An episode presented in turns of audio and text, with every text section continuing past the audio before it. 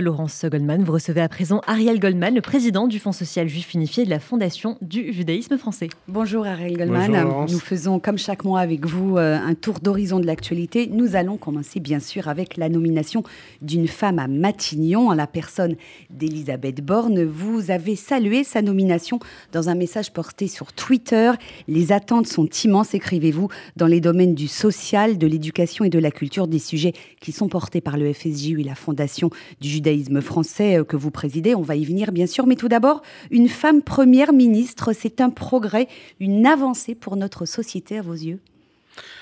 C'est un événement en France. Euh, ça ne l'est pas dans de nombreux pays. Euh, Israël a été très précurseur, puisqu'on a tous en mémoire euh, Golda Meir il y a de très nombreuses dizaines d'années. Depuis, elle a été la seule. Hein, depuis, elle a été la seule. Non, mais je pense surtout qu'il ne faut pas réduire Madame Borne à, à, son statut de femme. c'est une femme qui a fait ses preuves dans bien des domaines. C'est une femme dont l'histoire personnelle est assez incroyable. C'est une histoire française. elle est bardée de diplômes une scientifique. Je suis très admiratif parce que je ne le suis pas du tout. Donc une polytechnicienne, pont, euh, et puis qui a gravi les échelons de la haute administration et qui est restée cinq ans ministre. Donc euh, c'est important, c'est un événement. Et puis nous, elle est peu connue du grand public. Moi, d'ailleurs, à titre personnel, je ne la connais pas du tout, mais euh, il faut lui donner euh, le crédit euh, de son arrivée. Et puis, il ne faut pas faire comme certains ont fait, d'immédiatement se, jeter sur elle avec des mots pas très, pas très aimables. Les saluts républicains qu'on a pu lire ici ou là sont, sont, sont appréciables également. En tant que présidente d'institution de la communauté juive, est-ce qu'il est d'usage que vous rencontriez le nouveau Premier ministre, la nouvelle Première ministre en l'occurrence? Alors, vous savez que la voie politique de la communauté, c'est le CRIF. Donc, euh, en général, le président du CRIF la rencontre pour un rendez-vous institutionnel. En ce qui me concerne, euh, il se peut que je la rencontre dans d'autres occasions. Euh, peut-être qu'elle sera là au Veldiv le 17 juillet, parce que d'abord, elle porte une histoire personnelle qui peut la conduire à vouloir prononcer un discours, et puis que c'est l'usage que le nouveau Premier ministre se présente au Veldiv le mois de juillet d'après son arrivée. Donc, voilà, je pense que je serai amené à la rencontrer, mais peut-être pas dans un cadre protocolaire et dans un rendez-vous euh, euh, un peu plus général. Alors vous le rappeliez à l'instant, Ariel Goldman, euh, Elisabeth Borne, elle est très discrète sur sa vie privée. on sait néanmoins qu'elle porte en elle l'histoire d'une partie des Juifs de France, puisqu'elle est d'origine juive ashkénaze. Son père a été résistant et déporté. une partie de sa famille, d'ailleurs, a été disparue, a disparu, pardon, dans l'écran de la mort. Est-ce que vous connaissiez cette histoire d'Elisabeth Borne? J'avais lu un ou deux articles sur cette histoire.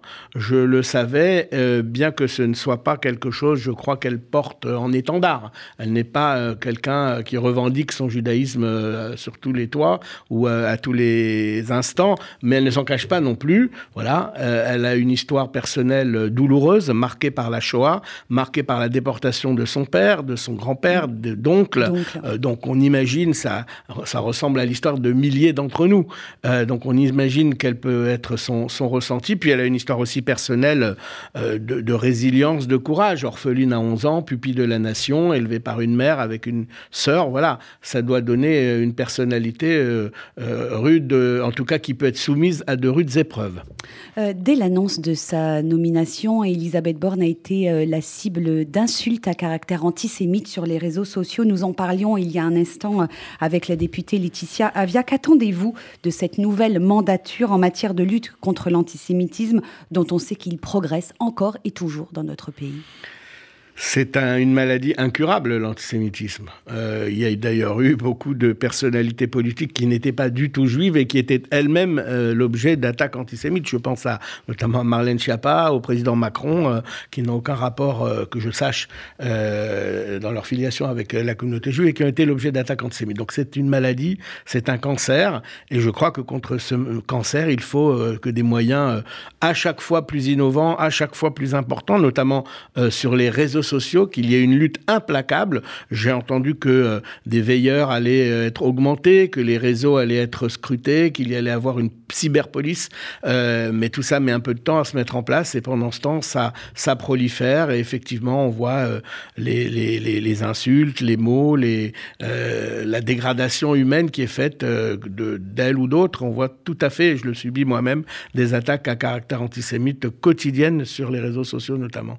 Euh, la semaine dernière, Gérald Darmanin, le ministre de l'Intérieur, a demandé que la sécurité soit renforcée autour des lieux fréquentés par la communauté juive en raison de menaces proférées par l'État islamique qui la visait euh, directement. Euh, de quelles informations disposez-vous à ce sujet? Quelle est la réalité et l'ampleur de cette menace que j'imagine vous prenez très au sérieux? Alors, je veux pas faire de la langue de bois, c'est pas mon, habitude, et en même temps, je peux pas euh, raconter euh, tout ce qui se passe euh, à votre antenne. C'est un secret pour personne que la communauté juive est une des cibles privilégiées des terroristes islamistes. On l'a vu d'ailleurs au moment de l'hypercachère. Il y a tout ce qui ressemble à l'esprit de liberté, les journalistes, il y a la police, il y a l'armée et il y a la communauté juive. Il y a d'ailleurs aussi les communautés religieuses, puisqu'on se souvient du Père Hamel, je ne veux pas revenir euh, sur toutes les. Voilà, il y en a eu beaucoup. Donc, euh, plus particulièrement cette fois-ci, un message a attiré l'attention des autorités de police. Au mois d'avril déjà, euh, les recherches semblent avoir montré que ce message était à prendre au sérieux et le ministre de l'Intérieur, Gérald Darmanin, a renforcé, a demandé au préfet en tout cas de renforcer la sécurité autour des édifices. je ne peux pas vous en dire plus et d'ailleurs, je n'en sais pas beaucoup plus. Est-ce que des mesures concrètement, de nouvelles mesures ont été prises pour protéger euh, les, bâtiments qui abritent la communauté juive? En général, il y a un, système qui est réactivé. Donc le, dispositif peut être plus ou moins euh, light. Et donc quand il y a une directive ou une circulaire du ministre de l'Intérieur, eh bien il y a un renforcement de ce dispositif qui est, qui est latent et qui est préexistant. Euh, une question un peu plus générale, Ariel Goldman, vous qui euh, rencontrez régulièrement euh, nos responsables politiques et les pouvoirs publics, est-ce que vous avez le sentiment qu'ils ont conscience du climat dans lequel vivent les Juifs de France depuis maintenant plusieurs années? Je pense notamment aux enfants qui fréquentent les écoles juives et qui ont pris l'habitude de vivre sous protection policière. Nous ne vivons pas tout à fait comme les autres Français, nous les Juifs de France. Je raconte à chaque fois que je rencontre un, homme ou une femme politique, et surtout quand c'est la première fois que je le ou je la rencontre, je, dis toujours cette, histoire qui m'est arrivée quand, euh, après les attentats de Toulouse, je déposais mes enfants devant l'école mmh. et je voyais cette école avec des caméras, avec des murs en hauteur et des vitres par balles et un policier. Quand je les déposais, je me disais, ouf, ils sont gardés. Puis quand j'arrivais au feu rouge, 200 mètres plus loin, je me disais, mais mon Dieu, pourquoi mes enfants ont-ils besoin d'être gardés euh, dans leur école? Alors, ils sont conscients, je l'espère, que nous ne manquions pas de leur dire, c'est sûr. Tous les responsables politiques, euh, que ce soit le CRIF euh, ou que ce soit à mon niveau Fonds social juif unifié, et je sais que le Grand Rabbin le fait également, et tous les présidents qui ont l'occasion de rencontrer, que ce soit des, des, ministres ou des membres des collectivités territoriales, des présidents de région, des présidents de conseils départementaux ou des maires, on le dit.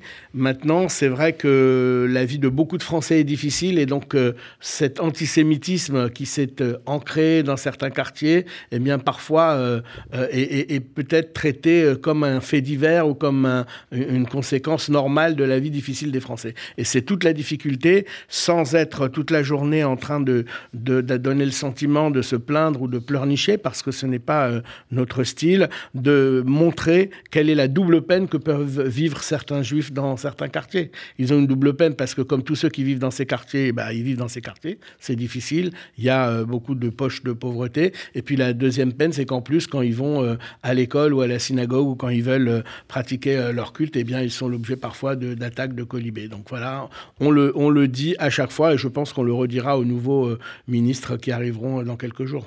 Euh, au sujet de cette banalisation de l'antisémitisme, quel sens doivent prendre les cérémonies de commémoration de l'année 1942 euh, Au mois de juillet, nous nous souviendrons euh, de la rafle du Veldiv des 16 et 17 juillet 42. Quel est le message que nous devons adresser à nos concitoyens à cette occasion?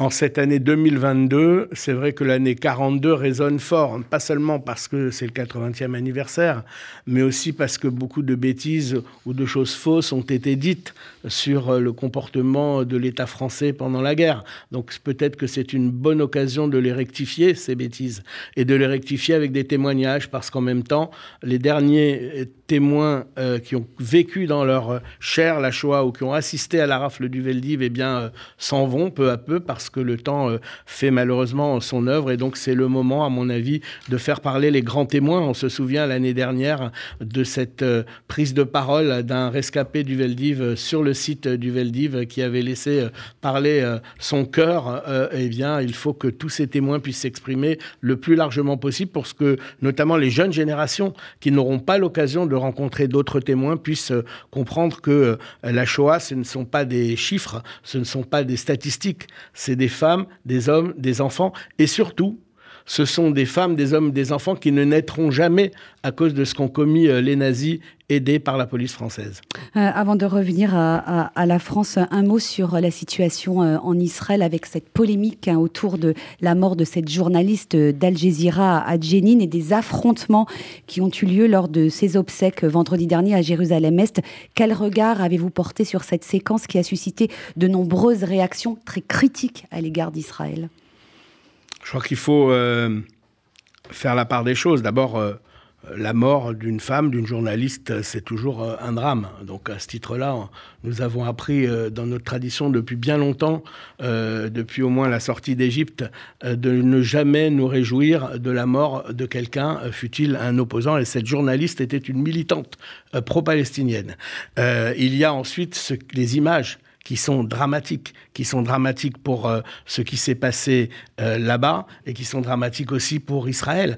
Israël est un État de droit qui respecte la liberté de la presse, qui respecte, euh, qui est très sévère avec ses militaires. On l'a vu dans plusieurs affaires. Donc les enquêtes qui sont en cours vont, je l'espère, faire la lumière. Mais encore faut-il que les deux parties collaborent aux enquêtes et on a du mal, je crois, à obtenir un certain nombre de renseignements. cette histoire est, est tragique et je pense qu'elle laissera des traces. Mais en Israël on ne laisse pas passer. Vous voyez que sur les incidents aussi dont les images sont assez euh, déplorables de l'enterrement, eh bien, il y a une enquête de la police israélienne. Et on sait que quand il y a une enquête de la police israélienne, c'est une enquête qui peut mener à des sanctions. Les policiers, les militaires israéliens euh, qui sont euh, formés à garder leur sang-froid sont aussi habitués à ce que, à devoir rendre des comptes et à ce que leur hiérarchie, eh bien, impose des sanctions quand il y a eu des manquements. Les enquêtes le diront. Ariel Goldman, le FSJU et la Fondation du judaïsme français que vous présidez œuvrent dans les domaines de la culture, de l'éducation du social, on l'a dit en introduction. Sur ces sujets très précis qui sont les vôtres, quelles sont vos attentes, vos demandes peut-être pour cette nouvelle mandature euh, euh, qui démarre?